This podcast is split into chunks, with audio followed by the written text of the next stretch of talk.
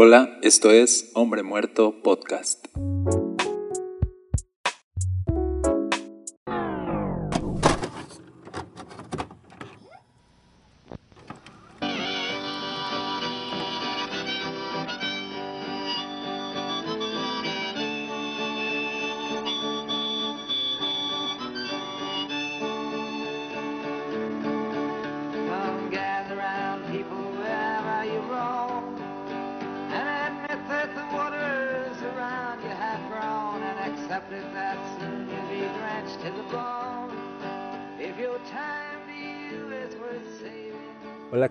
Mi nombre es Daniel Castañeda, otra vez contigo. Gracias por conectarte a este podcast. Estamos en la serie Los pastores también lloran.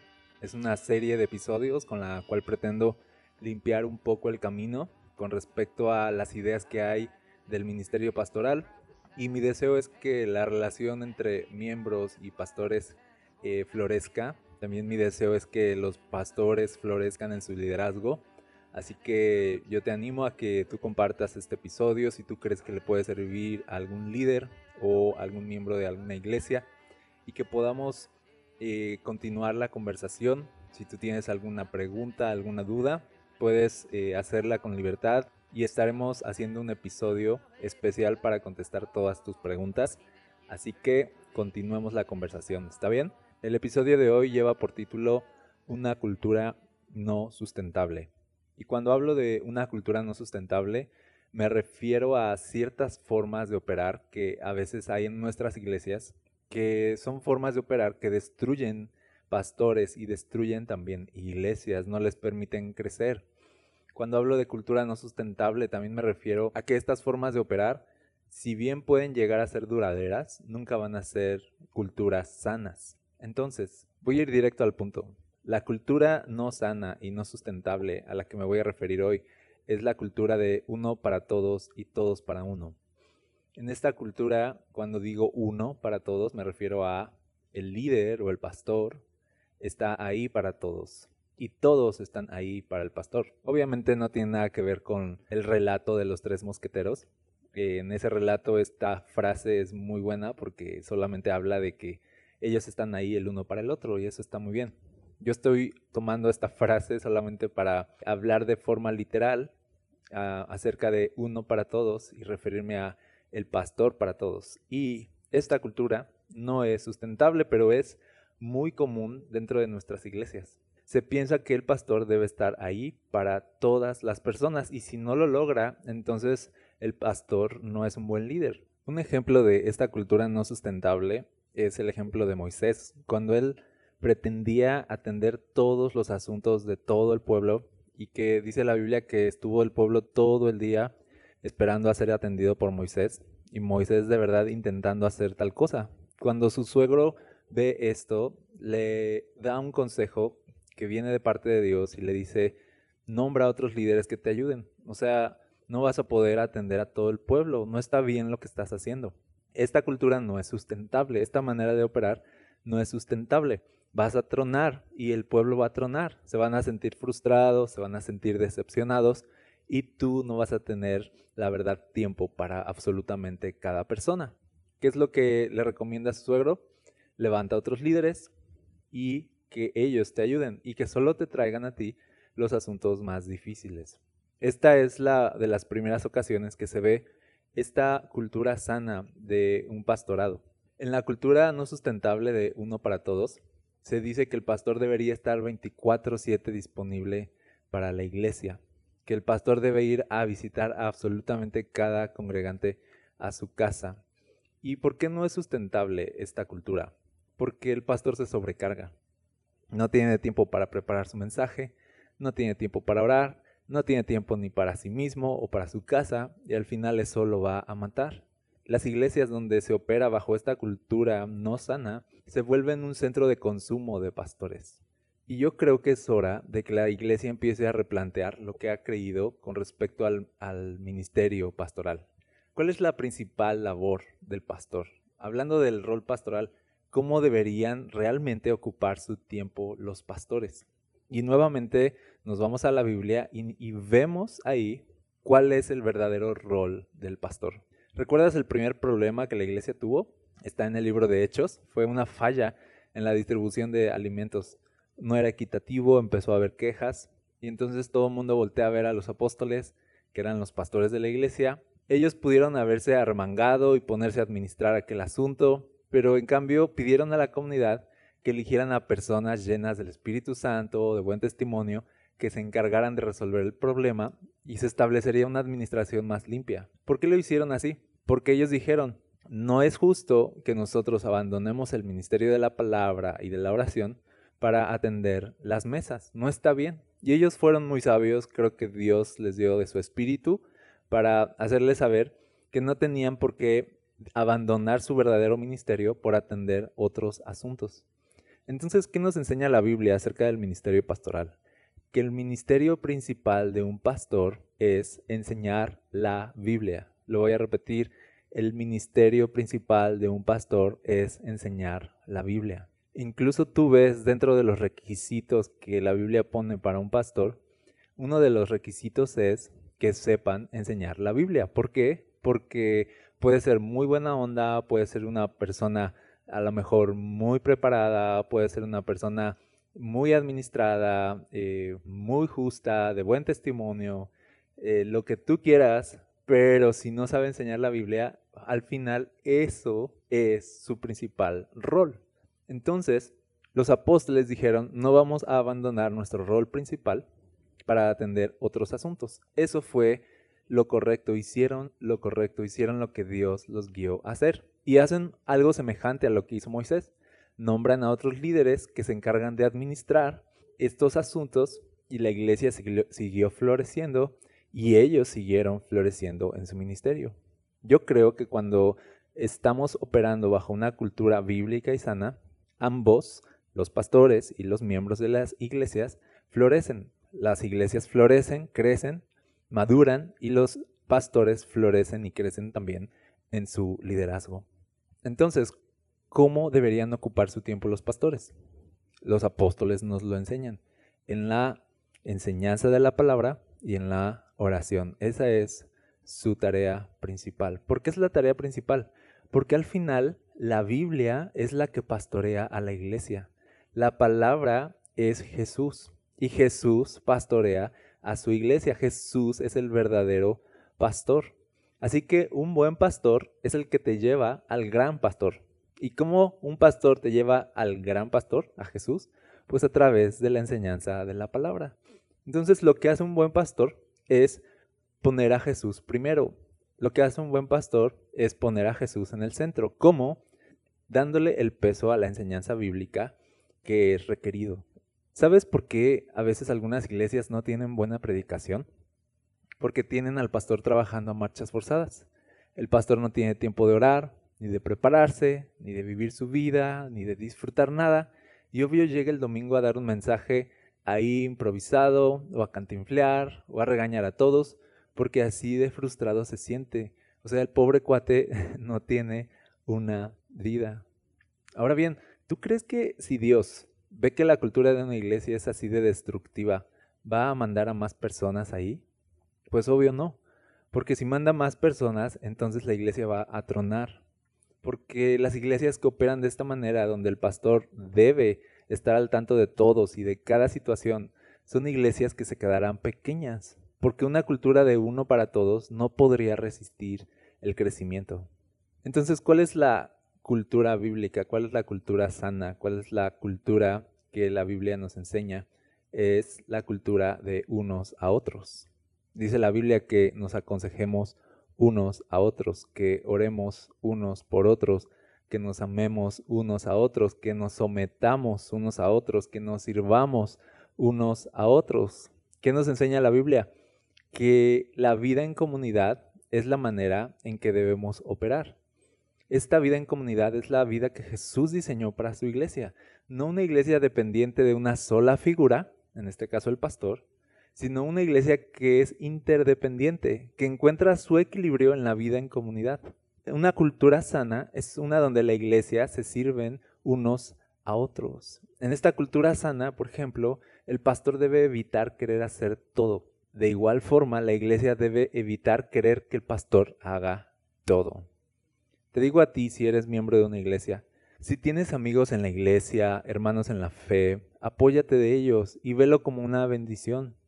Abandonemos ya la cultura de uno para todos porque nos hace daño, no es sustentable y nos hace no valorar a nuestros hermanos en la fe que también fueron puestos ahí para apoyarnos y servirnos también. En la cultura de uno para todos, vamos a ver a nuestros hermanos para abajo. Vamos a pensar que el consejo que ellos nos den no es el verdadero consejo, que si ellos oran por nosotros, pues no es tan pesado como si el pastor ora por nosotros. Y al final estamos menospreciando la vida de Cristo y la vida del Espíritu Santo dentro de cada persona en nuestras iglesias. Al final, si tú miras la Biblia y la vida de iglesia, te das cuenta que Dios repartió y dio dones a toda la iglesia con el fin de que la iglesia se sirvieran unos a otros. Cada persona tiene dones, talentos, habilidades que fueron puestos por Dios para servirte. En ningún momento ves en la Biblia que tu crecimiento espiritual estuviera directamente relacionado a lo que el pastor pueda hacer por ti. ¿Ok? Entonces, esta cultura de uno para todos no es sustentable. La verdadera cultura en la Biblia es unos a otros. Por otro lado, esta cultura de uno para todos no es sustentable porque el pastor no puede ser íntimo de todos.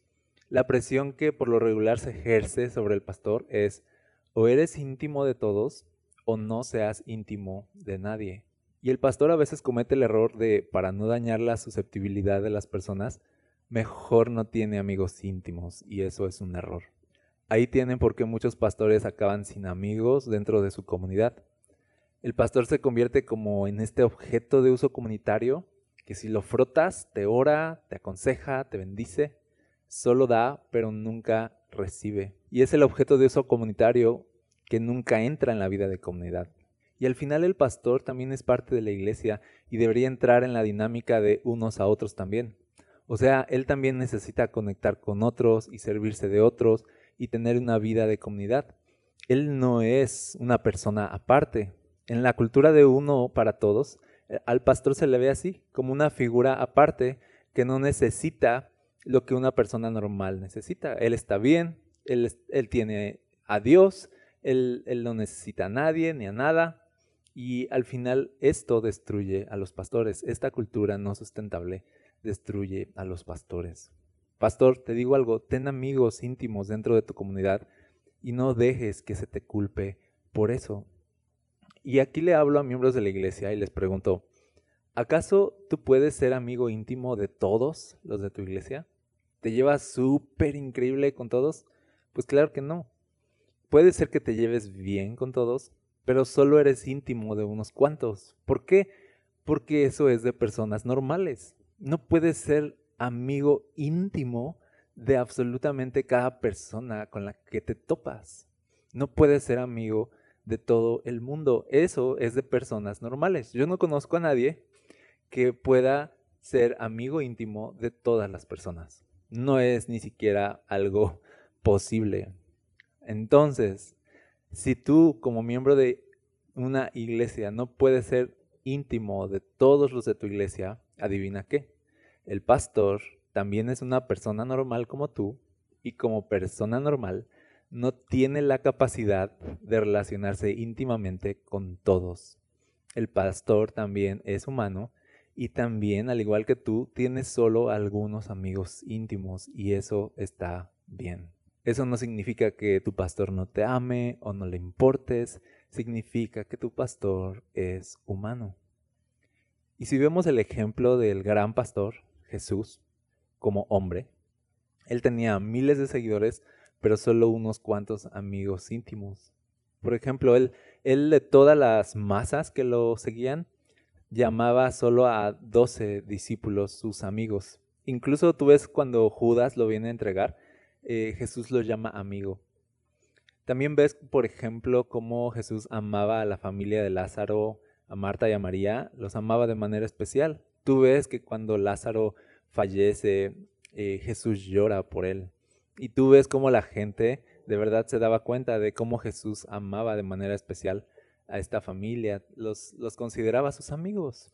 pero de entre todos ellos tenía solamente tres amigos íntimos, o sea, tres amigos con los cuales se dejó ver tal cual él era. Y es el día donde Jesús se transfigura. Dice que los llama aparte a Pedro, a Juan y a Jacobo y les muestra su gloria y les deja ver su luz. Es un momento íntimo donde Jesús incluso les dijo que no le dijeran a nadie de eso que había pasado hasta que Él resucitara. Fue un momento donde Jesús se dejó ver tal y como Él era, un momento íntimo. Por suerte, Jesús mostrándose tal y como Él era, es Jesús simplemente siendo una luz radiante y hermosa, ¿no? Y tú ves a Jesús en ese momento siendo Jesús, siendo verdaderamente Jesús. Se aparece Moisés, se aparece Elías y dice que estaban platicando con Jesús. O sea, Jesús platicando con sus amigos Elías y Moisés y teniendo ahí a sus otros amigos Pedro, Juan y Jacobo. Fue un momento, la verdad, muy padre, pero muy íntimo. Para mí este fue un momento donde Jesús descansó. Para mí fue un momento donde simplemente Jesús pudo ser todo lo que él era. Porque tú puedes ver a Jesús de pronto frustrado, ¿sabes? Cuando sus discípulos no podían sacar a este demonio de aquella persona y, les llama generación incrédula, perversa y se queja y dice, ¿hasta cuándo voy a aguantarlos? ¿Hasta cuándo voy a estar con ustedes? Y yo creo que este día de la transfiguración Jesús fue simplemente él mismo, dejó salir su gloria y descansó y se relajó y tuvo una plática y Elías y, y fue un momento bueno. ¿Por qué te digo todo esto? Porque tu pastor también necesita momentos así, momentos para relajarse, momentos con personas que los traten como personas y no como pastor, momentos donde no tengan que estar cuidando eh, las palabras, sino puedan ser ellos mismos.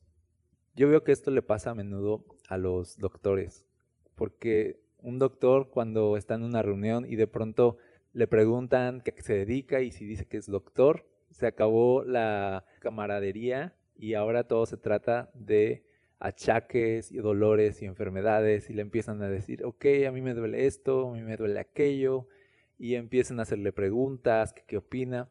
Lo empiezan a tratar como doctor ahora, ya no como persona, ya no como amigo.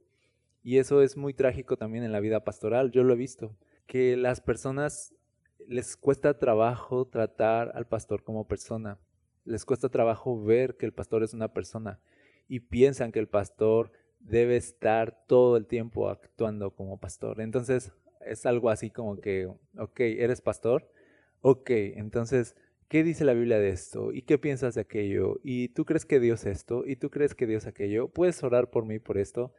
Y ok, es válido. Esa es nuestra tarea, ese es nuestro trabajo. Hacemos eso, respondemos preguntas, oramos por las personas. Pero todo pastor necesita tener amigos íntimos con los cuales pueda ser el mismo y no necesariamente el pastor, ¿sabes? Esto es saludable, esto es bueno. ¿Por qué lo digo? Porque trágicamente muchos pastores acaban solos, muchos pastores no tienen amigos, muchos pastores, aunque tienen una comunidad, no pertenecen a ella. Muchos pastores son el objeto de uso comunitario, pero no entran a la vida de comunidad. Y esto está mal. Entonces, en la cultura no sustentable de uno para todos, el pastor tiene que ser íntimo de todos o no puede ser íntimo de nadie. Entonces es condenar al pastor a una vida imposible. ¿Cuál es la respuesta? ¿Cuál es la cultura sana? La respuesta es que la intimidad debe ser igual unos a otros.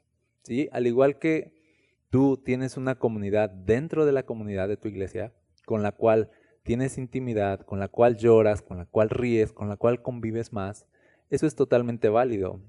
Dentro de la iglesia hay comunidades, hay grupos pequeños o hay grupos familiares o como tú los llames, donde esas personas van a entrar en tu vida y tú vas a entrar en la vida de esas personas y van a servirse unos a otros y van a llegar a ser buenos amigos, se van a llegar a amar de manera especial y eso está bien.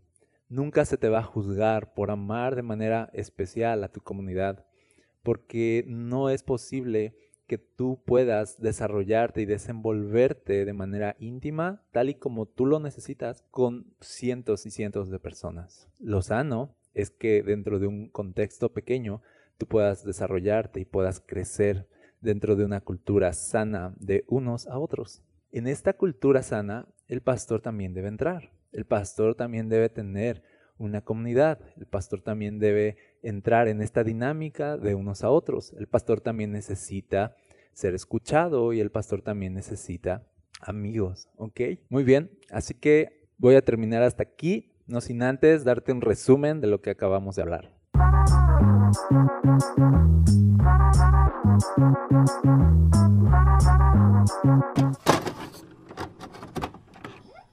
En la cultura no sustentable de unos a otros, se espera que el pastor esté ahí para todas las personas, que el pastor sirva a todos. Esto hace que el pastor se sobrecargue y no tenga tiempo de su rol principal, el cual es enseñar la palabra. No necesitamos que el pastor esté ahí para todos, necesitamos todos estar para todos, unos a otros. En esta cultura sana, oramos unos por otros, nos aconsejamos unos a otros, nos sometemos unos a otros y nos servimos unos a otros. De esta manera, la iglesia crece y el liderazgo del pastor también va a crecer y van a crecer en un entorno saludable. Por otro lado, se espera que el pastor sea íntimo de todos o que no sea íntimo de nadie, que esté relacionado íntimamente con todos o, en su defecto, que esté como un objeto de uso comunitario que no entre en la vida de comunidad, que no tenga verdaderos amigos. En esta cultura, de igual forma, la iglesia va a ser dañada porque van a tener a un pastor que no está sano emocionalmente, a un pastor que está solo, a un pastor que posiblemente está deprimido, que no va a tener un estado emocional apropiado para seguirlos pastoreando de manera correcta. Entonces, esta cultura no es sustentable. En la cultura sana, el pastor entra a la vida de comunidad, el pastor forma parte de la dinámica de unos a otros y de esta manera el pastor crece como persona, crece como individuo, tiene amigos también y entonces la iglesia es beneficiada con un pastor que está sano emocionalmente. Y te dejo con un consejo. Si tú estás aislado de tu iglesia, no necesitas que el pastor te visite, que el pastor vea por ti, necesitas integrarte a la iglesia. ¿sí? No esperes a que el pastor sea el que ore por ti. Aprende a mirar a las personas que Dios ha puesto a tu alrededor y a valorarlas, porque al final no, no puedes decir que Dios no te ha provisto de hermanos y de amigos con los cuales puedes apoyarte. Al final, muchas veces la culpa no es de la iglesia, sino de nosotros que nos aislamos a propósito de la iglesia. Yo creo que la gran respuesta, y si, algo podemos aprender de, de este episodio, y algo práctico que podemos hacer, es integrarnos a nuestras iglesias, integrarnos a las comunidades, integrarnos a la vida de la iglesia, integrarnos al servicio, ser parte, usar nuestros dones para servir a otros, estar al tanto de las necesidades y resolverlas, ser parte de las soluciones, no de los problemas, ser parte de los que proponen, no de los que se quejan, ser parte de los que recogen, no de los que desparraman, ser parte de una cultura sana donde la gente se alimenta y crece de las relaciones que forma entre sus hermanos en la fe. La Biblia es la que pastorea a la iglesia. La palabra es Jesús y Jesús pastorea a su iglesia. Jesús es el verdadero pastor. Así que un buen pastor es el que te lleva al gran pastor. ¿Y cómo un pastor te lleva al gran pastor, a Jesús? Pues a través de la enseñanza de la palabra. Muy bien, esto fue todo por hoy. Gracias por escuchar este episodio. Compártelo con alguien. Espera el siguiente episodio donde vamos a seguir hablando de los pastores también lloran y entendiendo un poco más acerca del ministerio pastoral y su relación con las iglesias. Recuerda que puedes seguirme en Instagram, estoy como Daniel Castañeda, arroba Dan Castae, o puedes visitar el sitio web www.deadmanwalking.mx. Continuamos la conversación, escríbenos y podamos tener más herramientas para poder continuar con estos episodios. ¿Cuáles son tus dudas? ¿Cuáles son tus inquietudes? ¿Cuáles son tus experiencias? Me gustaría que continúes la conversación y podamos juntos seguir allanando el camino para tener mejores iglesias y mejores pastores. ¿Está bien? Nos vemos la siguiente semana.